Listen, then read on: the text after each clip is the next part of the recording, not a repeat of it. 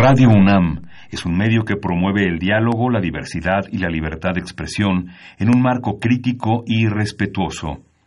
Los comentarios expresados a lo largo de su programación reflejan la opinión de quien los emite, mas no de la radiodifusora.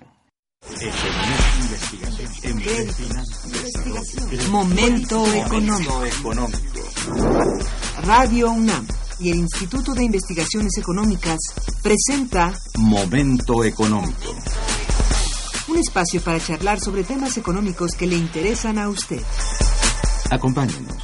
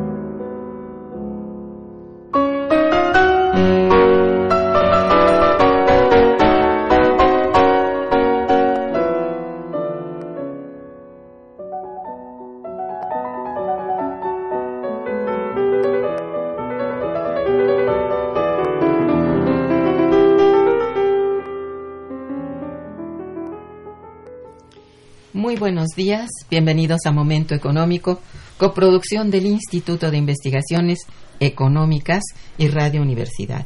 Les saluda Irma Manrique, investigadora del Instituto de Investigaciones Económicas, hoy jueves 1 de agosto de 2019. El tema que abordaremos el día de hoy es Educación Superior en América Latina, Perspectivas Comparadas.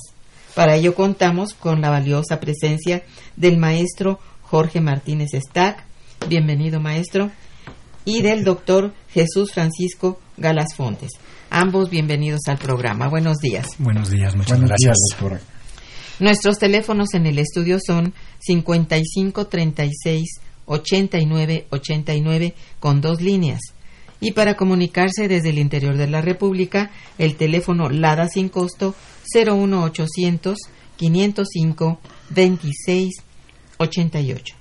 La dirección de correo electrónico para que nos envíen sus mensajes es una sola palabra momentoeconómico arroba unam.mx. También pueden escucharnos a través de la página de internet www.radio.unam.mx y por www.iis.unam.mx de nuestros invitados. Jorge Martínez Stack es maestro en análisis experimental de la conducta por la UNAM y tiene una especialización en estadística aplicada por el Instituto Tecnológico Autónomo de México. Obtuvo su licenciatura en psicología por la Universidad Nacional Autónoma de México. Por cerca de 35 años fue profesor titular de tiempo completo de la Facultad de Psicología de la UNAM fue subdirector de orientación educativa en la Dirección General de Orientación y Servicios Educativos de la UNAM y secretario académico del Programa Universitario de Estudios de Género de la Coordinación de Humanidades de la UNAM. Ha publicado investigaciones en diversas áreas, conducta animal, motivación y aprendizaje, problemas de la educación superior, psicometría, problemática de los adolescentes, aprendizaje de las matemáticas, hábitos de estudio, estadística y un amplio, etcétera. Cuenta con una amplia experiencia en la planeación estratégica y evaluación institucionales en el desarrollo de sistemas de evaluación de servicios y programas educativos y de capacitación, y en la generación de indicadores de desempeño. Ha asesorado a diversas instituciones en aspectos relacionados con la medición, evaluación del desarrollo de programas y proyectos institucionales. En la actualidad, ya jubilado, es miembro del Seminario Institucional de Educación Superior de la UNAM y además de encargarse de la dirección académica del Instituto Mexicano de Orientación y Evaluación Educativa, IMOI, funge como asesor de la Dirección General de Evaluación Institucional de la UNAM. Jesús Francisco Galas Fontes es doctor en educación con énfasis en educación superior en la School of Educational, Studies de Claremont Graduate University, Estados Unidos, en 2002. Es maestro en artes en psicología experimental en el Departamento de Psicología de la University of Guelph de Canadá y licenciado en psicología en la Facultad de Psicología de la UNAM.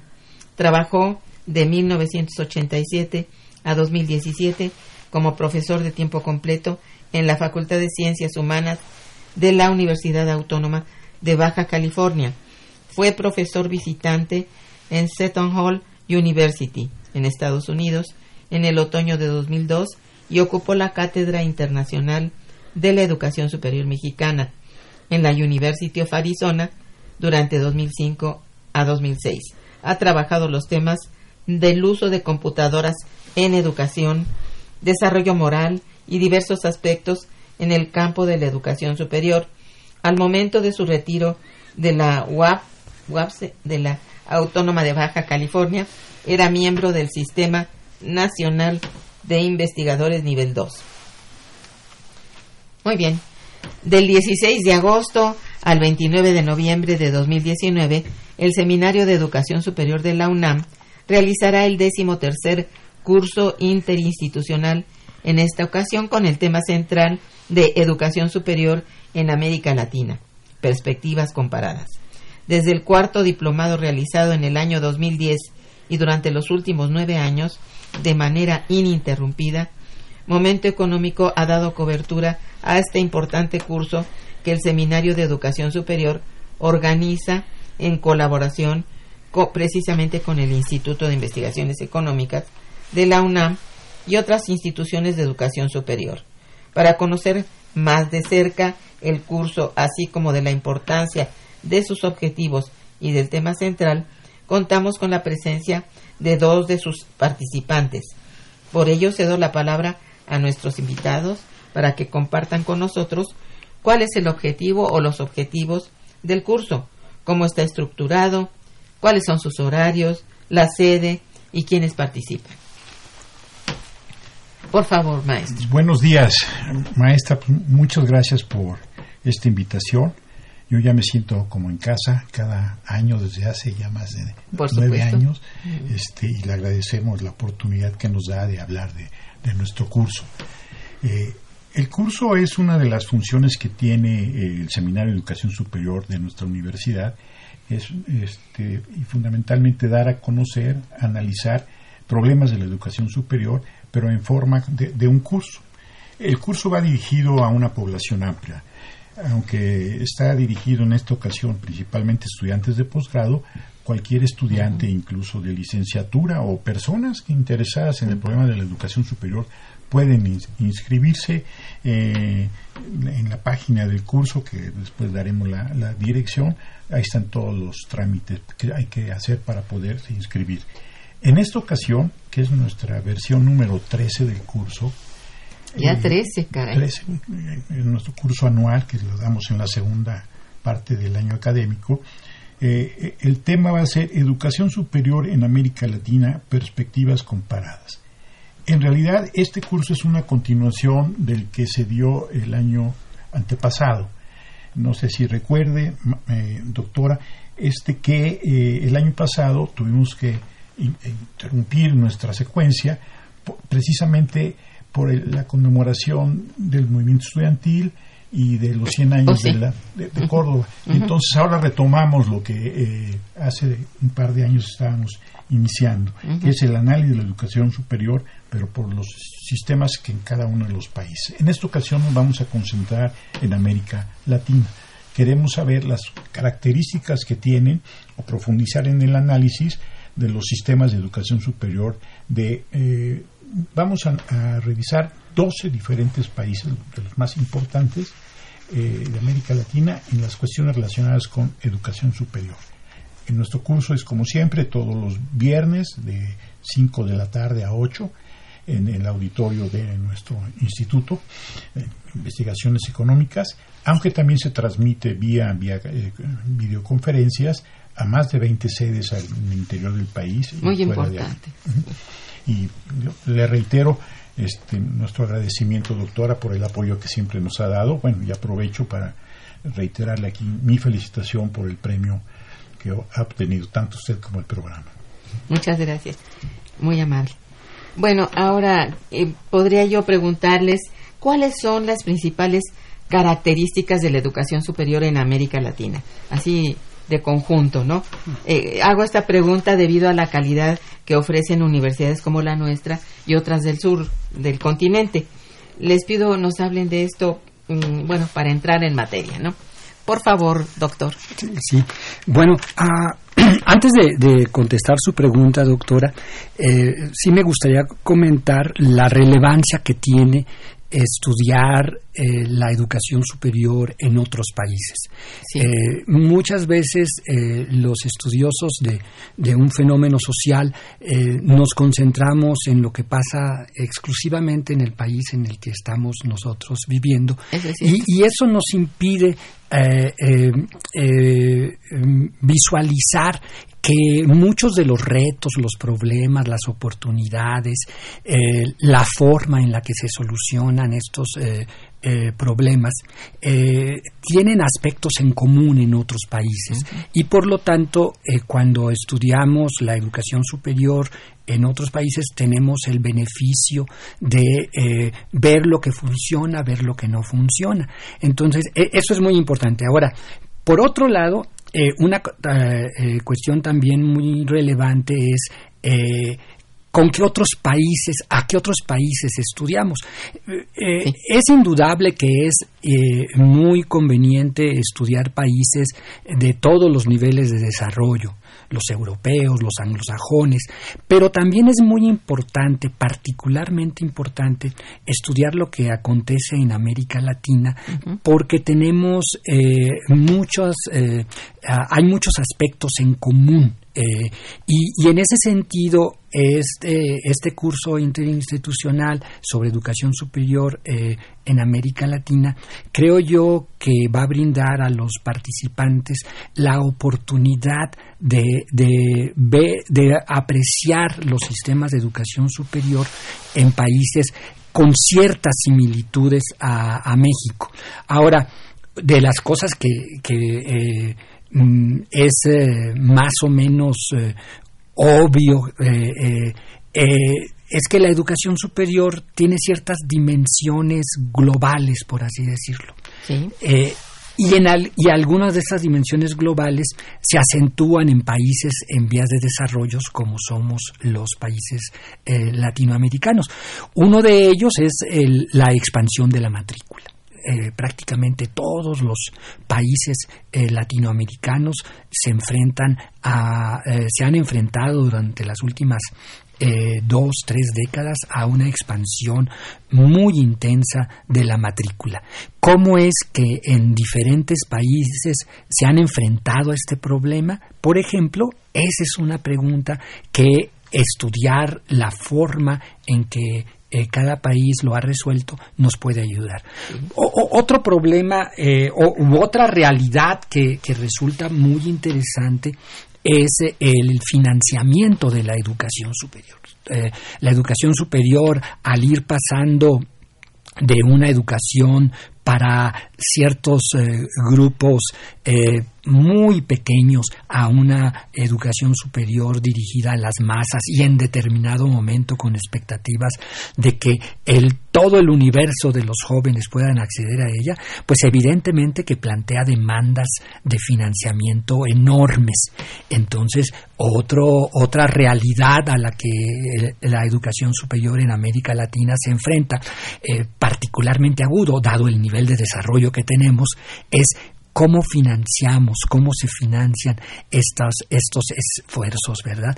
Eh, y, y, y, me, y un último factor, aunque hay otros que me gustaría resaltar, es el hecho de que eh, la educación superior en, en, en, América Latina ha estado muy asociada con reivindicaciones sociales, desde el movimiento de autonomía de Córdoba, pero hoy en día también eh, se plantean eh, expectativas económicas para la educación superior. y, en este aspecto en particular, la investigación eh, se cree y se espera que la investigación pueda ser un factor de apoyo al desarrollo económico de los países. Y esta es otra dimensión en, en, la cual los diferentes sistemas de educación superior es, enfrentan esta situación de, de manera diferente y obviamente podemos aprender de todos ellos, ¿no? Entonces, yo me quedaría por el momento con estas tres características que compartimos en, en, el, en la región, eh, la expansión de la matrícula, el financiamiento y la pertinencia económica, aunque también sin olvidar la pertinencia social de la educación superior. Perfecto. Eh, maestro, cómo han sorteado las instituciones de educación superior de América Latina los efectos políticos y económicos que conlleva el neoliberalismo y la globalización. Sí, mire, desgraciadamente, especialmente en las últimas semanas, meses, en nuestro país el concepto de neoliberalismo se ha popularizado demasiado. Yo creo que tiene es un proceso complejo de cómo se ha organizado la vida económica y política en nuestros países, que tiene múltiples dimensiones. Tratando de resumirlo, eh, a partir de la década de los 80 eh, del siglo pasado, cuando empieza a haber una nueva forma de abordar la organización política de los países y que la influencia de los organismos este, internacionales determina mucho de las nuevas organizaciones y empiezan a surgir una nueva visión del Estado, acaba el Estado benefactor, eh, se empieza a achicar el Estado, los presupuestos tienen que, vamos, sufren el proceso de, este, de una evaluación permanente de cómo se está gastando. Eh, eh, es decir, las universidades se empiezan a convertir en un objeto de evaluación permanente. Entonces, una forma que nos ha influenciado muchísimo en toda la región son estos sistemas de evaluación. Y, pensar que ha habido una sola forma de abordar este problema eh, eh, eh, es complicado, es, es, difícil de pensar. Creo que cada historia, cada país lo ha enfrentado de manera diferente. Precisamente uno de los intereses del curso es ver cómo se ha enfrentado. Es decir, ante estas políticas pongámosle entre comillas, neoliberales, cómo se ha enfrentado este, en cada país de los que vamos a ver, en los 14, este, este tipo de, de, cuestión. Eh, ha habido una enorme injerencia, lo estamos viviendo ahorita todavía, en términos de las restricciones presupuestales. Decir, ah, el doctor Galás comentaba como una de las características la necesidad de un financiamiento mayor. Sin embargo, ahorita, hoy en día, en, muchos países de América Latina se tiene una lucha en contra de las restricciones presupuestales que estamos sufriendo. Este, incluso me atrevería a pensar que también nosotros aquí en México formamos parte de este grupo que está eh, combatiendo estas restricciones presupuestales esa sería una, una, cuestión. Hay organizaciones eh, internacionales de Latinoamérica que están tratando de buscar formas de organizar y generar políticas comunes que sirvan para este, una especie de dique a, a estas políticas. Y no porque digamos que ya desapareció el neoliberalismo y que ya se acabó ayer, este ya desapareció, sino lo tenemos Este, de forma permanente con, nosotros. Entonces, el propósito del, entre los propósitos del curso está cómo estamos haciendo en las universidades para abordar este, este, este, este problema, esta amenaza permanente. Eso es muy verdad. ¿Quería usted agregar? Sí, eh, em, así como eh, como o asociado a este a estas políticas que eh, etiquetamos como eh, neoliberales un aspecto que, que, ha florecido de manera diferencial en los países latinoamericanos es la ah, oferta privada de educación superior. Y, ese es un aspecto muy importante porque eh, con diferente presencia, la educación superior privada es una realidad en todos nuestros países.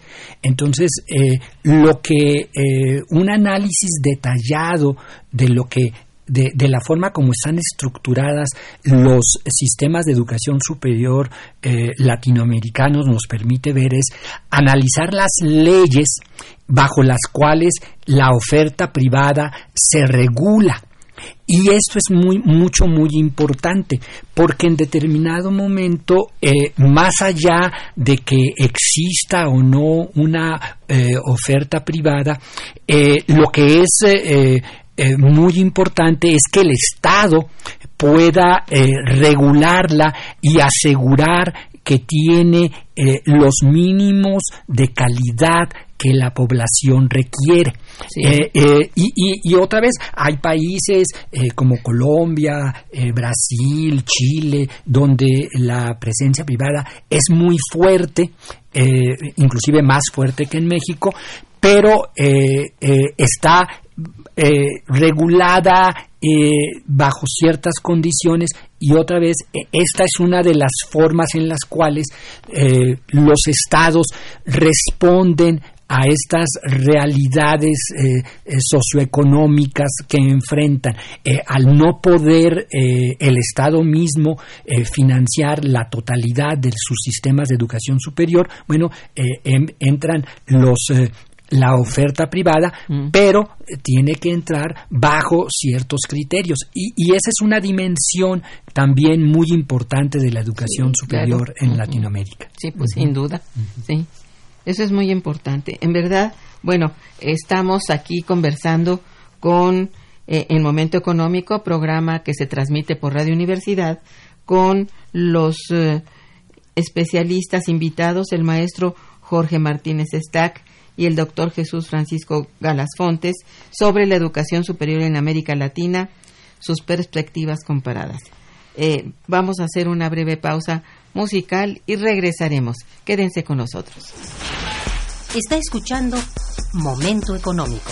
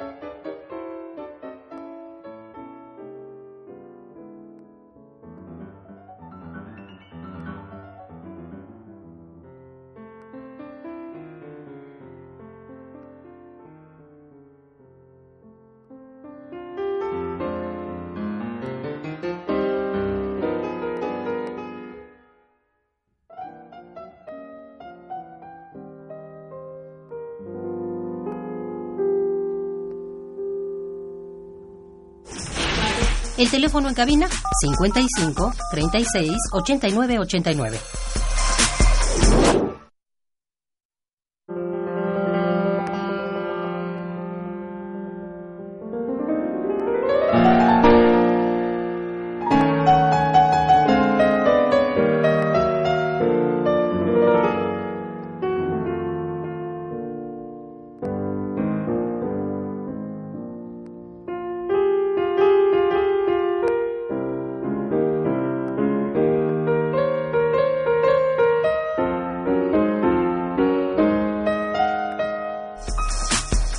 Continuamos en Momento Económico.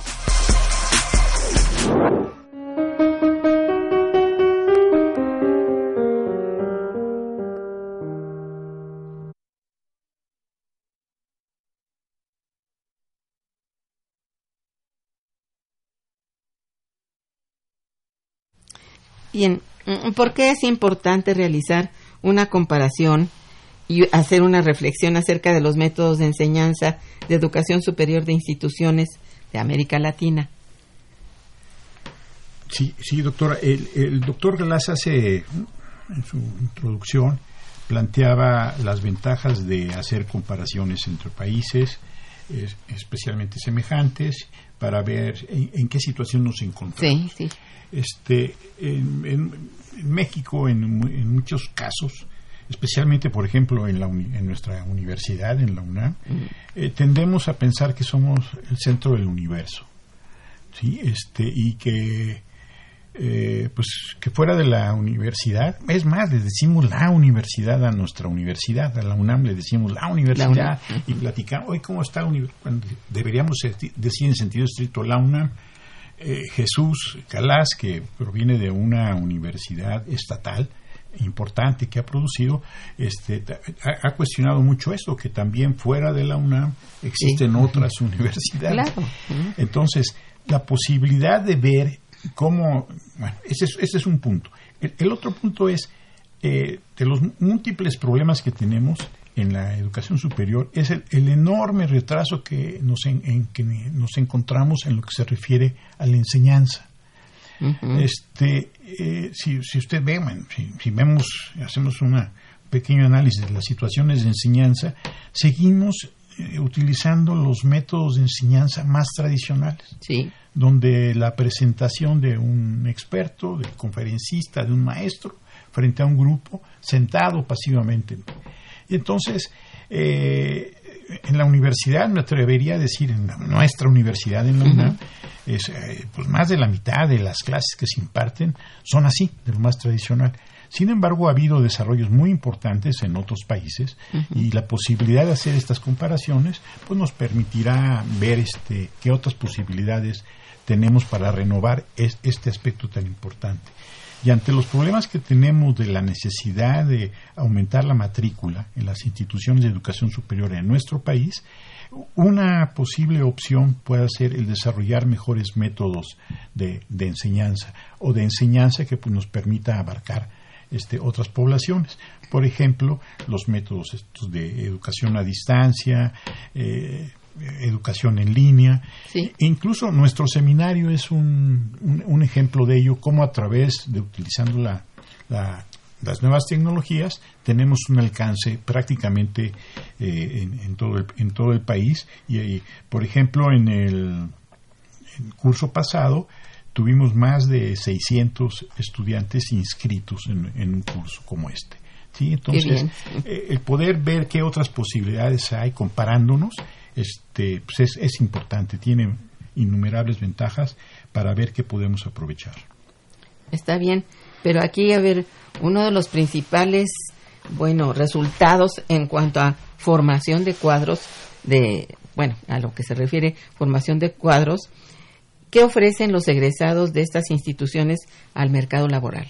Porque eso es muy, muy, es un problema muy grande, ¿no? El, el, eh, eh, la inserción laboral del Sí. egresado es eh, definitivamente fundamental. Una de las funciones de, de- de la educación superior es formar eh, personas que sean capaces de insertarse eh, laboralmente, eh, independientemente del del grado que obtengan. Y en ese sentido, por ejemplo, una de las, de las dimensiones a valorar no es solamente lo que pasa en el salón, en un salón de clases o en un espacio de enseñanza, aprendizaje o de docencia eh, específico, sino también la forma en la que los programas educativos están organizados, la, eh, su estructura en el sentido de si ofrecen o no eh, salidas laterales eh, previos a, a un grado, por ejemplo, de cuatro o de cinco años, la duración de los mismos grados, el escalonamiento de, de- grados, por ejemplo, como pudieran ser un, en el caso mexicano, un técnico superior eh, eh, universitario, un licenciado, un diplomado, un maestro, un doctor. O sea, todo esto son formas a través de las cuales las, las, el sistema de educación superior organiza eh, y estructura sus eh, programas. Eh, el nivel de flexibilización, el, el nivel, el- la forma en cómo se plantean los objetivos eh, de los programas, eh, la presencia o ausencia o el grado en el que están presentes prácticas profesionales, la, la- la forma en la que se vincula la universidad tanto con el sector productivo pero también muy importante con el sector social. Eh, un, un aspecto que es definitivamente muy importante es que no es posible eh, eh, que los diferentes sistemas de educación superior importen modelos y los apliquen tal cual a sus realidades, porque en muchos casos las realidades económicas, sociales y culturales son muy Diferentes. diferentes. Entonces, una de las cosas que resulta de lo más interesante de poder observar eh, a través de, de- de expertos que conocen estos sistemas es ver experiencias exitosas en cuanto a cómo han estructurado estos eh, programas, eh, planes de estudio que han permitido eh, y a, a los egresados insertarse adecuadamente a su entorno. ¿sí? Entonces, eh, eh, yo simplemente comentaría pues que esa es una dimensión muy importante Mm. y, y- y que observar cómo funciona en cada país nos ofrece una enorme oportunidad de eh, aprender de experiencias exitosas. ¿Y qué tanto se ha hecho en referencia a eso? En- en- Para que eh, se adapten. Bueno, eh, bueno, por ejemplo, eh, el, eh, en países como México, por ejemplo, y en, Sí. y en muchos otros, se habla ahora de una formación dual, por ejemplo, Eso. ¿no? E- e- ese es un modelo, ese es un modelo. O- otra cosa que se ha hecho también relacionado con eh, aspectos de movilidad estudiantil e internacionalización es, se, se han intentado reducir la, longi- la, la, eh, la duración de los programas de licenciatura, ¿no? con la finalidad de concentrarse eh, en a- eh, la habilitación profesional. Esto ha sido también objeto de crítica. No, no solamente es una cuestión que, se, que todo el mundo esté de acuerdo que esa es la solución. También hay eh, eh, posiciones que critican este esta atención desmesurada en la habilitación profesional y el descuido de una formación ciudadana de parte eh, eh, Sí. con respecto a los eg- eh, egresados, ¿no? Sobre todo en países cuyas democracias, eh, los hablo de los latinoamericanos, incluyendo el nuestro, eh, son democracias incipientes, frágiles, donde no, no solamente necesitamos buenos profesionistas, sino también necesitamos profesionistas comprometidos eh, con el bien común.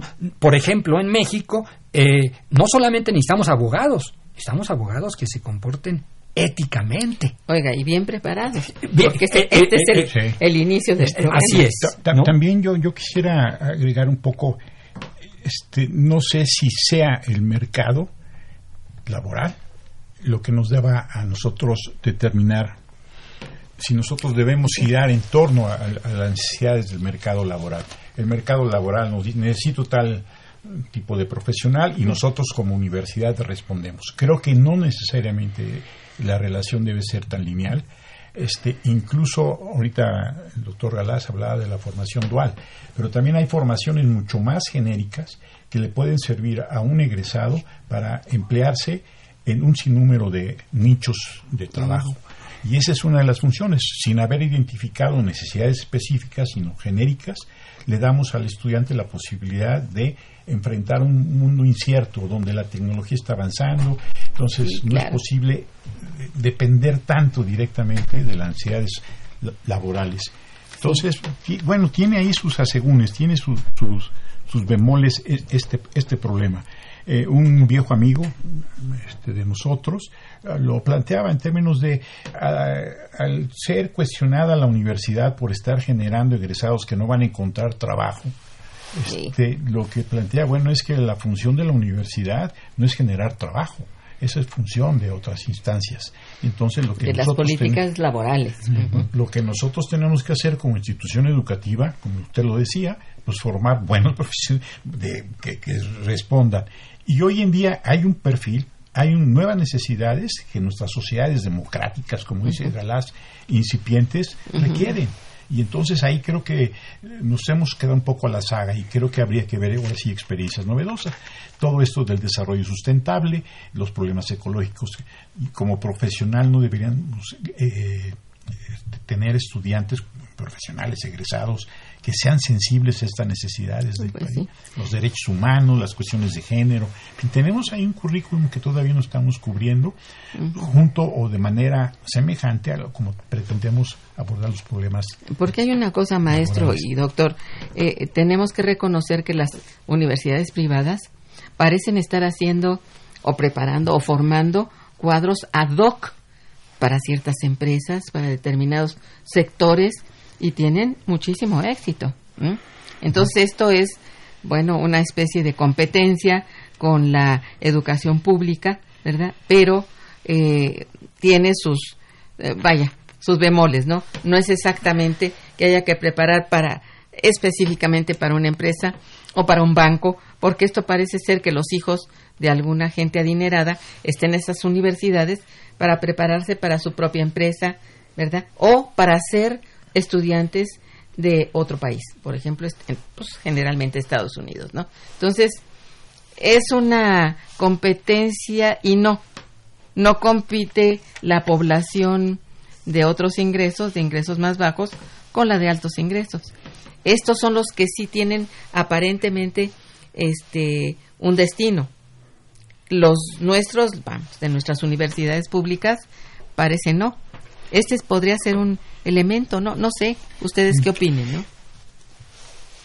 A, mí me gustaría eh, em, aclarar que cuando hablamos de educación privada, eh, en México y en todo el mundo, pues, eh, prácticamente en todo el mundo, es difícil hacerlo de una manera unitaria. El, sector privado es muy heterogéneo. Bueno, Usted comentaba que, hay un sector privado que tiene mucho éxito en cuanto a la ubicación laboral de sus egresados. Y, ese, eh, eh, en realidad, es un sector eh, muy pequeño. es el sector de élite, de, de élite, del sector privado.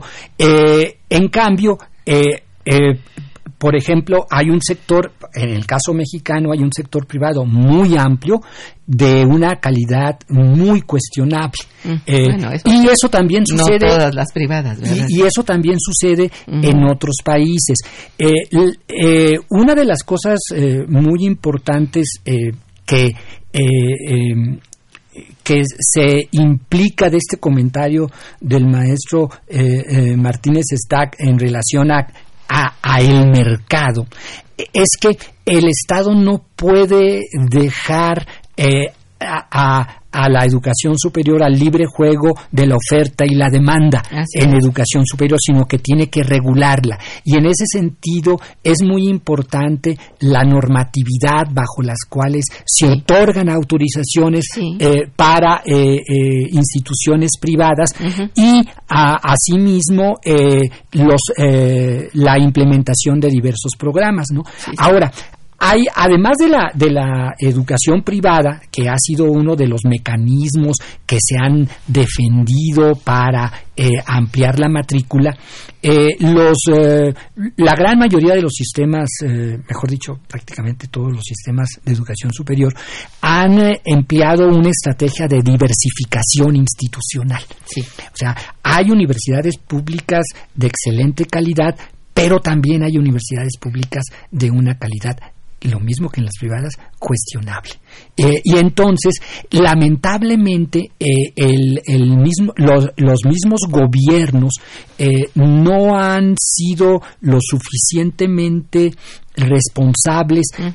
para no solamente estructurar un sistema con diferentes tipos de instituciones de educación superior, sino para asegurar que la calidad esté distribuida en todo el sistema, que, no se limite a las instituciones eh, que están en el segmento superior, ¿verdad? y, uno puede nombrar en México, eh, en otros países, universidades públicas que todo mundo reconoce como de excelente calidad, pero una deuda que, que, tienen los gobiernos es que esa calidad se permee en todo el sistema, lo cual no quiere decir que todas las instituciones de educación superior tengan que ser igual, por ejemplo, que no, todo pero sí tener una política pública que tenga, bueno, una normatividad, diría yo, eh, que bueno, sí se aplicara a toda la educación,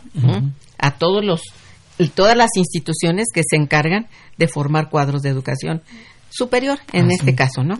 Yo creo que sí. Pero podría ser para todos los niveles. ¿eh? Para, bueno, sí. bueno, estábamos hablando ahorita de la educación superior, por eso creo que debía ser esto, ¿no? Sí, no, para todos los niveles. Y hay que decir que los niveles de más abajo son en muchos responsables del éxito o el fracaso de los propios egresados, ¿no? Bien, tenemos algunas preguntas del, de nuestros radioescuchas, si me permiten, voy a leerles. Pedro Marín felicita a los invitados y al programa. Muchas gracias, señor Marín. Dice, ¿qué opinan de la educación superior en línea? Desde hace aproximadamente cinco años, todas las universidades del país tienen esta modalidad. Incluso los gobiernos estatales también han apoyado el sistema a distancia universitario. ¿O qué futuro tiene esta modalidad? Si quieren opinar. Sí, yo creo que se ha sobreestimado el valor que en la actualidad y las formas como estamos aplicando esta, esta opción educativa, que puede ser este, muy poderosa. El problema es que esto no es nada más este, poner a un maestro enfrente de una cámara y que hable a una, a una audiencia remota. Este, no, yo creo que un buen curso en línea requiere una programación, a veces una muy eh, gran inversión este, para, para que pudiera tener, tener éxito. En México hay experiencias importantes, sin embargo, creo que apostarle que es no, no te apures, vamos a aumentar la matrícula a través de cursos en línea, no, espérame, porque eso requiere esfuerzo. Y hay otro aspecto todos estos cursos en línea a distancia requieren de ciertas habilidades de los estudiantes o de las personas que se ponen a estudiar en estos sistemas que no necesariamente todos tienen. ¿Sí? la autorregulación, habilidades de autoestudio, de autocontrol, y que entonces por eso tiene una alta tasa de deserción este sistema. También, esto sí, es muy importante, sí. Bien, Elizabeth Solórzano dice felicidades a los invitados por el excelente tema. Dice, la realidad objetiva es que pocos de los que estudian en el área de humanidades logran un trabajo con remuneración digna o trabajan en su área de humanidades. ¿Qué piensan de esto? Bueno, eh, el, el, eh, el, el, esquema, por lo menos en México, eh, bajo el cual están estructurados los programas, se habla de, de profesiones en el mismo... Y, y, y, en la bolsa se ponen a profesiones como ingeniería, contabilidad, derecho y también filosofía, eh, eh, psicología, sociología, ciencia política. Eh, lo, que sucede es que la relación entre el mercado laboral y estas profesiones, disciplinas, es, es muy diferente entre unas y otras. Y lo que hablar de humanidades en general, de ciencias sociales, eh, es muy general. Eh, por ejemplo, hay eh, em, disciplinas como la sociología, por ejemplo, sociología rural, que cuando han existido programas gubernamentales, por ejemplo, de desarrollo rural, ha habido un mercado de trabajo muy amplio. pero eh, eh, cuando eh, estos programas gubernamentales se hacen a un lado y se obedece de una manera mucho más estricta al mercado, pues todos estos profesionistas ya salen de, no tienen estos espacios. Ahora, carreras como letras, filosofía, lingüística, se tendrían que asociar a escenarios laborales mucho más específicos y habría que estudiar las particularidades de esos mercados, ¿no? pero definitivamente una un pueblo, un país sin humanidades, sin ciencias sociales, corre el, riesgo, corre el riesgo de, eh, desviarse del rumbo. Sí, no, sí, es necesario que haya un pensum, ¿verdad? Este, y este realmente deviene, eh, es, creo que sí, de las humanidades, ¿no? Y de las ciencias sociales. Sí, sí, eh, dígame, maestro ahorita como eh, eh, el tema, eh, egresados de humanidades que no encuentran dónde trabajar. en algunas cuestiones de orientación vocacional en las que estuve involucrado, tuvimos un ponente hablando de humanidades y los jóvenes interesados en la carrera de humanidades, o en las carreras de las humanidades, le preguntaban. Entonces, este personaje hoy en día es director de uno de los institutos en nuestra universidad, plantea, bueno, hay que definir bien exactamente qué es lo que uno quiere como estudioso de esto, ver cuál es el futuro, ver si uno tiene que trabajar, en dónde puede trabajar. Y lo que él planteaba eran dos cosas. La universidad, él hablaba de la UNAM, en estas áreas nos enseñan a pensar. Y este país, como te lo plantea usted, requiere gente que piense. Y, por ejemplo, él hablaba de sus experiencias laborales en términos de que, pues, que un político lo llama para que le corrija un, un discurso, este, en fin, ampliarse las posibilidades del mercado, no exclusivamente en lo que estudió, sino todas las potencialidades que tiene un estudiante de humanidades, que, muchas, que, muchas veces llegan a superar a expertos en áreas específicas. Sí, porque es, muy distinto el, vaya, y la, también la, la vocación, digamos, de los individuos tiene que ver con esto. Y pocos son los que, bueno, muchos piensan que humanidades es sencillo porque no tiene matemáticas, física, qué sé yo, ¿no? No, no, no. Es muy difícil, mucho más difícil saber pensar, ¿verdad? ¿Qué es esto? Creo yo, lo que toda el área. Encuentra Exactamente. Bien, el señor José Moreno los felicita mucho, dice, pero tienen ustedes un porcentaje, eh, bueno, saben qué porcentaje de presupuesto, se refiere al presupuesto federal, desde luego, ¿no? Se debe de destinar a la educación superior. Mm, ¿Sí? Aquí el problema que yo le veo es el se debe. el deber ser. El deber ser, ¿no? Este, siempre, siempre requerimos más y depende de las necesidades. En en nuestro país hay este, propuestas para que esto se, se asigne de una manera ya eh, conforme a las leyes. Eh, por ejemplo, escuchando el lunes en la, en la UNAM la rectora de la Universidad de, Veracruz, hablaba de que ya consiguieron que el 4% del presupuesto estatal se ha asignado a educación superior. Pero es una cantidad bárbara. Sí, entonces e, ellos Pero allá en su estado. En su estado. Entonces e, ellos lo plantean de aquí a lograr al creo que el 23 o el 24 en forma gradual porque han sufrido un problema con, los presupuestos. Entonces, yo creo que estrategias como esa, en términos de especificar normativamente, dependiendo de, la, de las condiciones, las necesidades.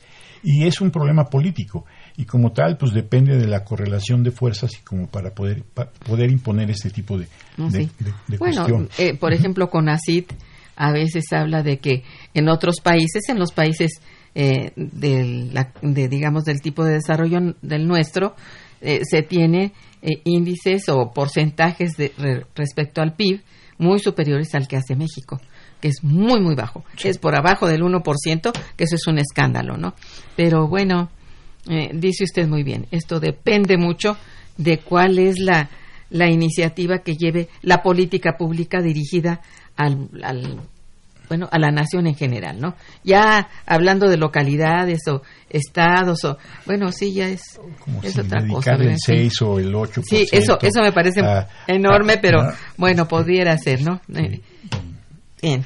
Este, vamos a hacer un breve puente musical si me permiten y regresaremos. Está escuchando Momento Económico por Radio UNAM.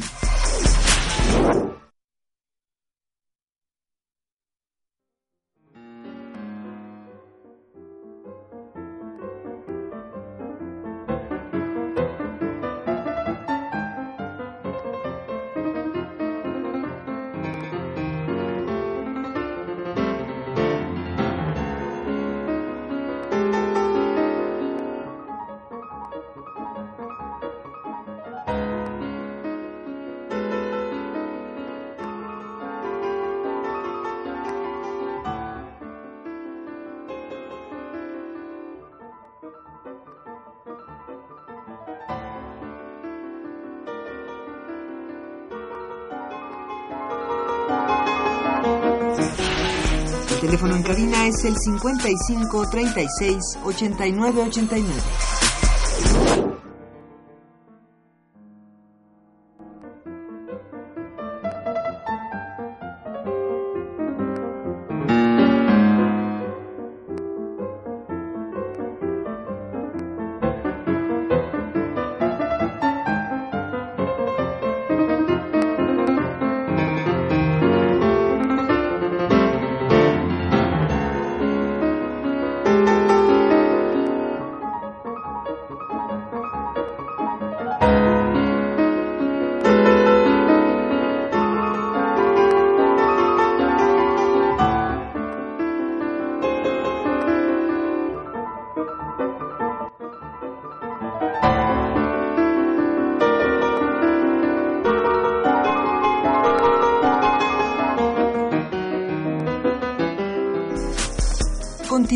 En Momento Económico.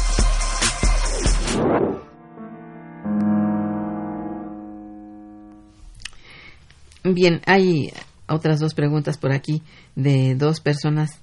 Eh, Rosario Cruz eh, los felicita y felicita al programa. Gracias, señorita. Dice, ¿qué va a pasar con los alumnos que quedaron fuera de alguna universidad? ¿En qué consiste el programa de emergencia que brindará educación a todos los rechazados en este periodo escolar? No sé si tengan información sobre el particular. Sí, este, también algo que ha ocurrido en el país recientemente es la modificación del artículo tercero constitucional. Este que por fin o finalmente después de muchas luchas eh, de muchos años eh, se reconoce que la eh, educación que imparte el Estado debe ser gratuita y otra cosa que la educación superior es obligatoria pero obligatoria en términos de el Estado el Estado está comprometido a ofrecer a quien haya cubierto los requisitos del sistema anterior en este caso el bachillerato en general, a darle acceso a la educación superior. Es decir, en este caso, los jóvenes que hoy en día no han tenido un lugar en, eh, en educación, en educación superior, tienen el derecho constitucional de exigirle al Estado un lugar en, en un en- Pues sí, así está estipulado Así está. en el- la reforma del en la artículo reforma del tercero. artículo tercero. Y Sí. hay un programa, la SEP está organizando grupos de estudiantes para ofrecerles, incluso hay una página donde se pueden inscribir. Eh, la UNAM hizo un esfuerzo muy grande para aumentar en 5% la matrícula este año. Eh, el POLI aumentó su matrícula, la UAM, en fin, ha habido un esfuerzo por atender este problema. Sin embargo, eh, este, aquí va a ser el problema de ver en dónde puedo entrar, que a dónde quiero entrar porque a veces los requisitos en a donde quiero entrar son difíciles.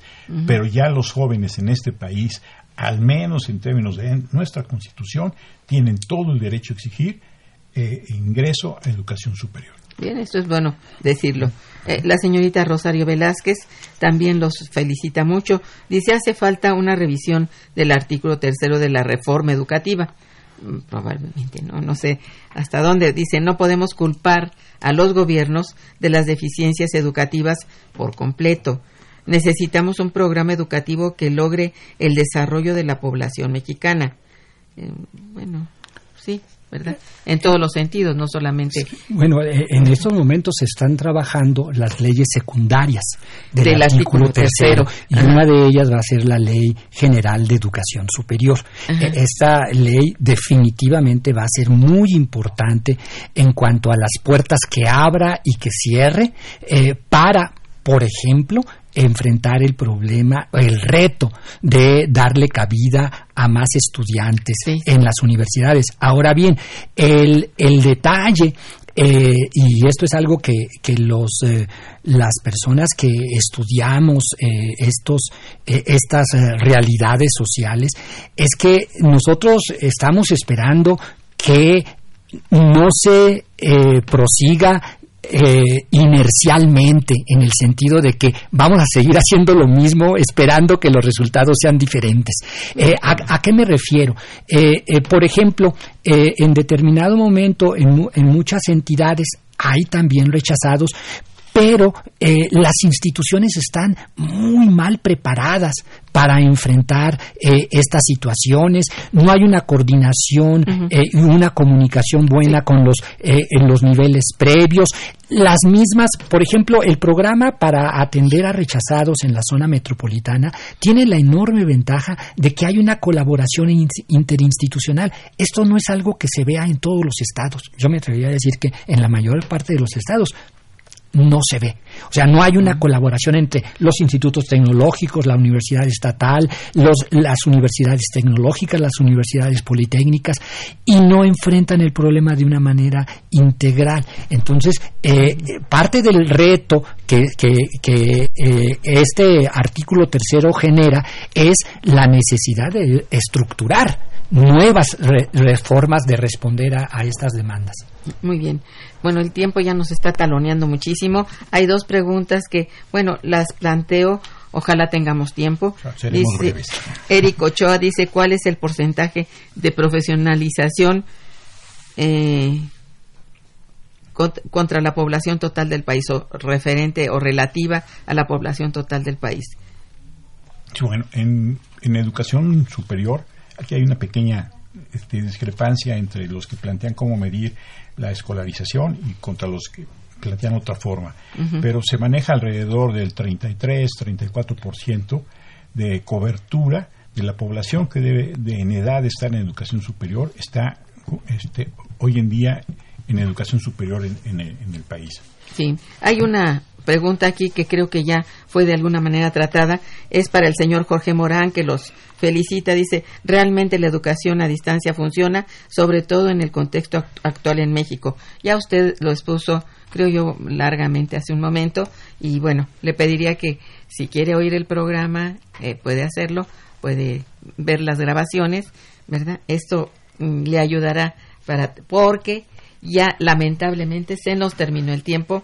Yo quiero agradecer muchísimo a nuestros invitados de hoy, tanto al maestro Stack, eh, Martínez Stack, y al doctor Galas Fontes, por su mm, exposición que es muy importante y sobre todo hablando del curso, del seminario que están ustedes impartiendo. Si me hacen favor de decir rápidamente, es mm, semanal, todos los viernes de 5 a 8 en el Instituto de Nosotros. Investigaciones Económicas y bueno, mm, si están interesados en inscribirse, consiguen mayores informes en eh, educación a distancia de eh, nuestro instituto. Bien, este les agradezco muchísimo de verdad su presencia, sus conocimientos y a todos nuestros eh, radioescuchas por su este interés en el programa y sus llamadas. Estuvo en los controles técnicos Socorro Montes, en la producción Santiago Hernández y Araceli Martínez, en la coordinación y conducción una servidora Irma Manrique, quien les decía muy buen día, pero mucho mejor fin de semana. Muchas gracias. ¿eh? Momento económico. Radio UNAM y el Instituto de Investigaciones Económicas presentó Momento económico.